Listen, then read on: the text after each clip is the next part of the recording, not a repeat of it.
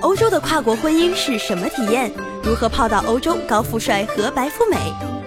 中国经济已经国际化了，不了解欧洲，有时候你就不了解中国。欢迎关注《欧洲经济与文化评论》。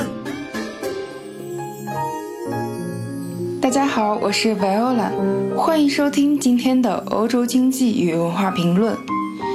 我们今天的话题和商业思维有关。先来听听我身边两个朋友的原话吧。某男富商说：“我就喜欢做生意，做生意是最刺激的事情，比做爱还美妙。”某女富婆说：“那些女人婆婆妈妈的，哭哭啼啼的要男人陪，守着存折还不幸福吗？”据我观察，富人有几个特点：一、目标专注，人际交往高度目标驱动。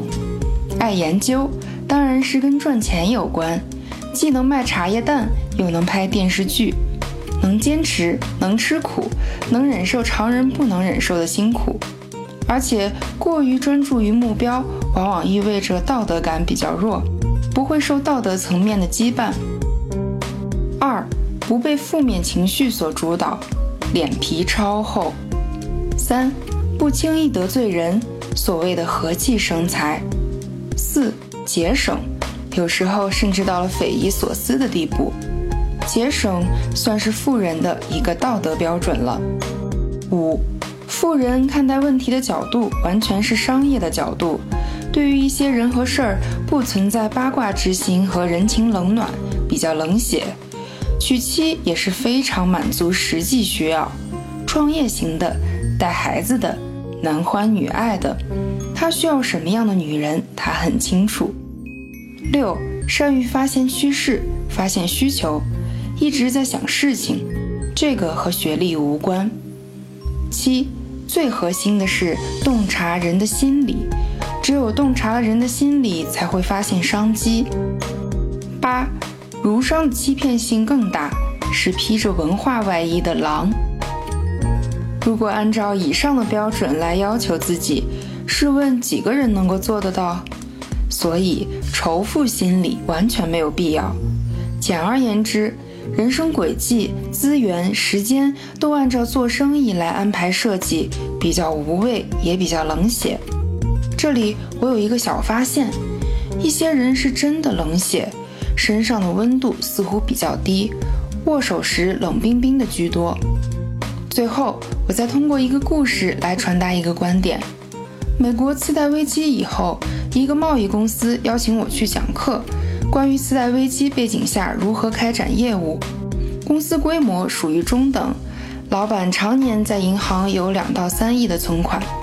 老板当过海军，人高马大，身材很好。可老板娘呢，看起来不般配，典型的家庭妇女模样，甚至穿的像是来保洁的钟点工。每次我们来，他都不说话。只是憨厚的笑笑。我在课上讲，和外国公司做生意，不能只看到大品牌、大名字就认为没有风险，要在股权结构中选择接近核心公司和核心业务的公司来签约做生意。我打比方，就是跟老子公司、儿子公司做生意，不要跟外省公司、表外孙女公司做生意。我还讲了现金为王，宁可合同金额减少。也要保证先收到钱。在座的员工很多都是刚毕业的大学生，工作经验不多，对于业务开拓的热情很大。关于我的观点，叽叽喳喳问了许多。然后坐在一边一直咪咪笑的老板娘突然插话，吭吭吭地讲了几句，对我讲的内容做了引申，非常到位。临走时，我和老板娘特意热情地握手。嗯。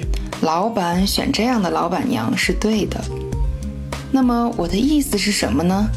我只有一个结论：富人是天生的，这是一种资源，跟智力、体力、长相一样，都是天生的，跟学历完全无关。